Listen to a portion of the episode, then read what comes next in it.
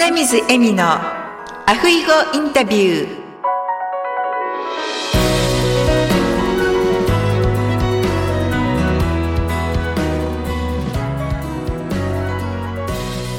アロハアロハ就活エッセンシャルハワイカイルワ在住のライフスタイリスト花水恵美です。本日は沖縄在住の新里哲也さんをゲストにお迎えしております新里さん、こんにちは。こんにちは。よろしくお願いします。よろしくお願いいたします。それでは、早速ですが、新里さんの自己紹介をお願いいたします。はい、ありがとうございます。名前は新里哲也と申します。えー生まれも育ちも沖縄県。普段はですね、ラジオパーソナリティをしたりですね、企業様のあの、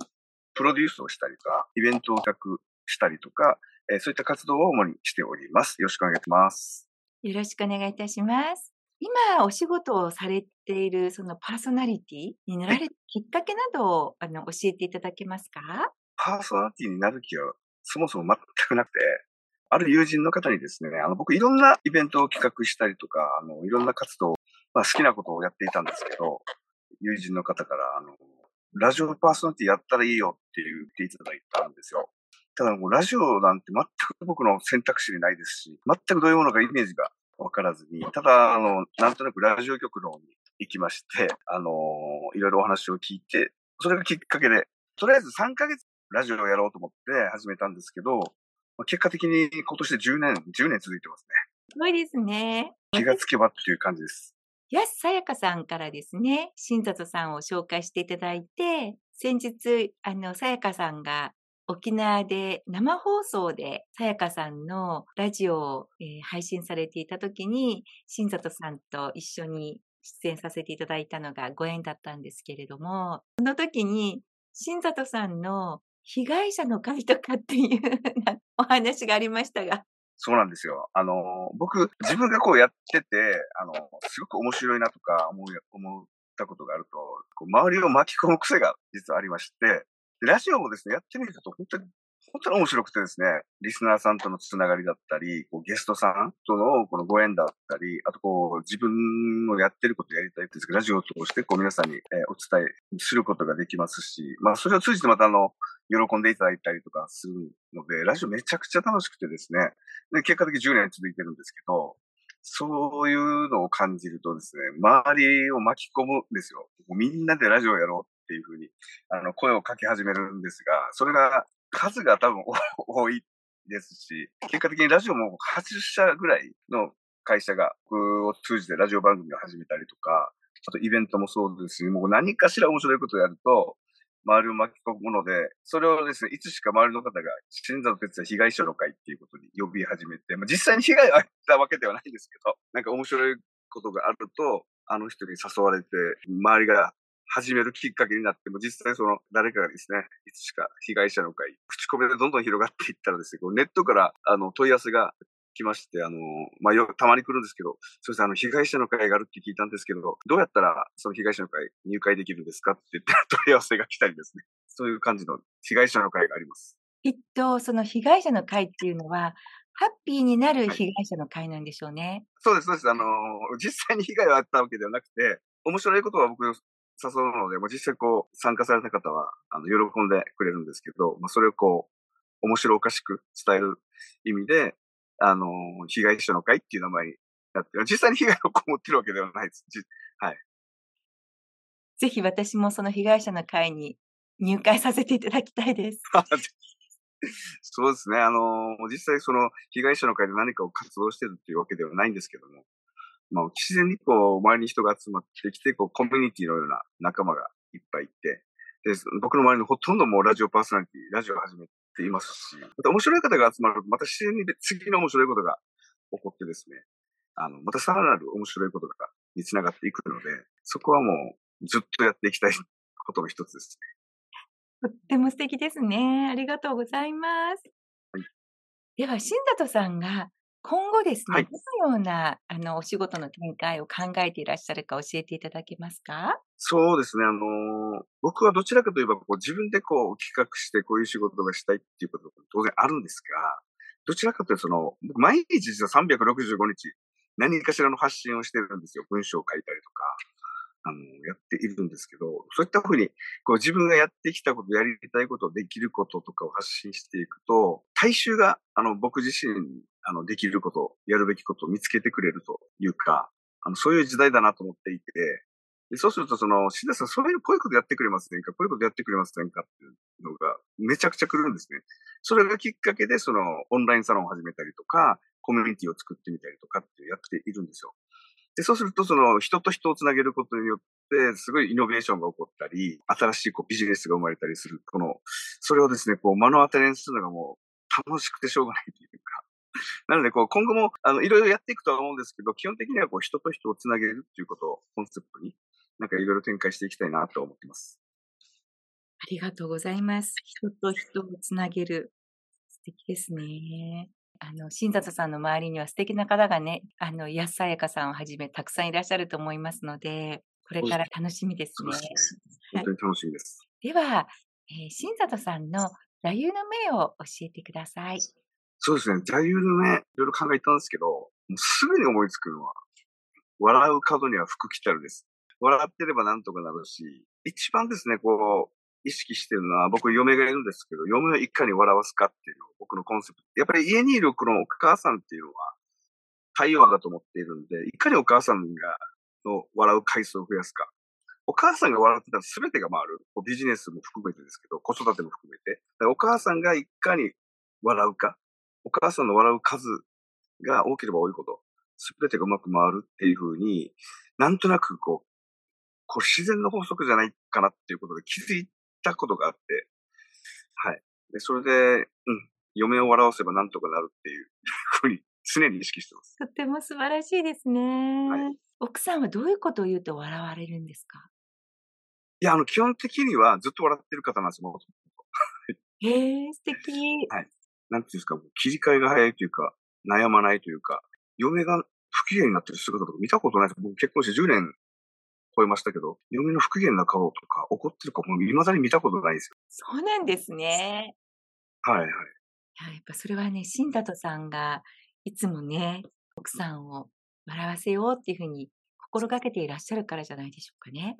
そうですね。あの、僕も心がけていますけど、逆に彼女の方が僕をハッピーにする天才なので、お互い様かなと思います。本当そういうふうにね、お互いに思いやりを持って、お互いがいつも笑顔でいられるっていう日々って本当に幸せですよね。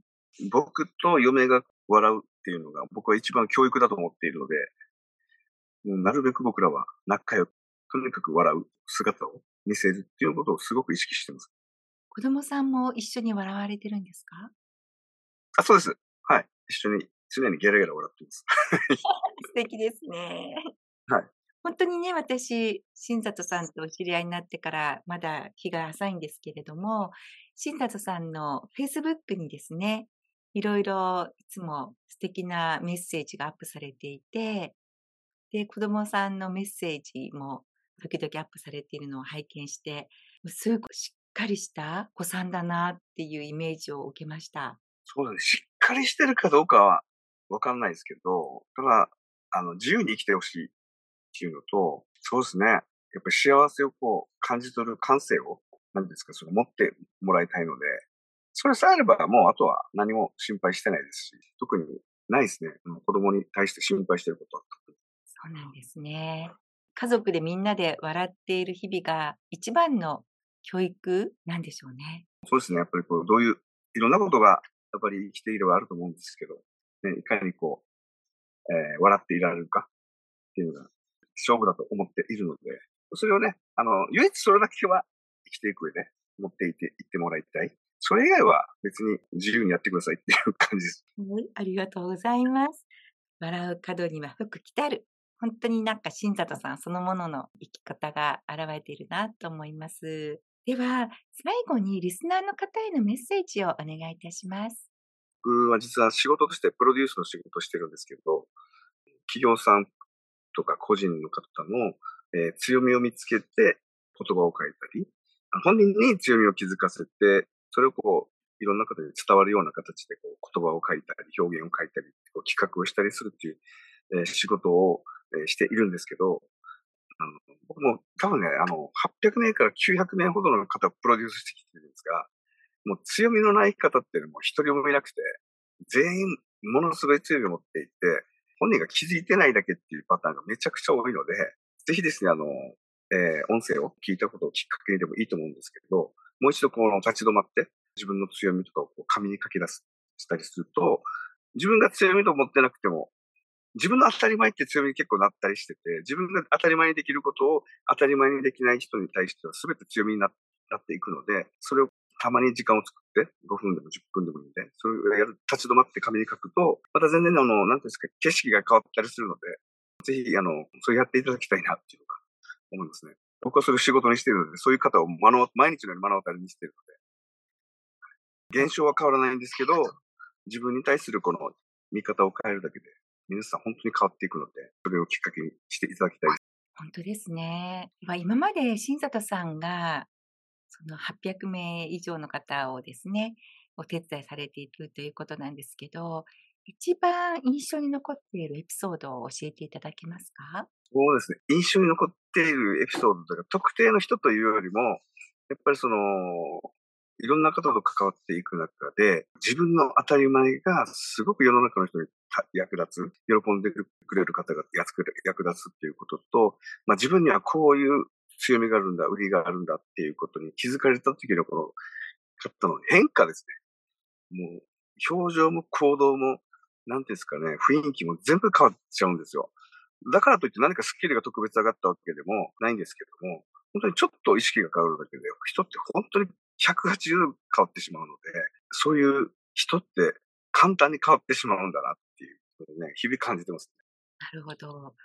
では、新里さんの強みって何ですか？僕はですね、僕は人の強みを見つけることに関してものすごく長けてると思います。というのは、やっぱりそういうのもともと好きなんですよね。人の強みを見つけるっていうのが好きで、こう人と会うとすぐにその人の強みを見つけようとする習慣があるんですよ。癖があるというか。で、それを、あのー、仕事にすると、好きに経験が伴っていったんですね。おそらく800名から900名ぐらいの方の強みを見つけて、もう仕事としているので、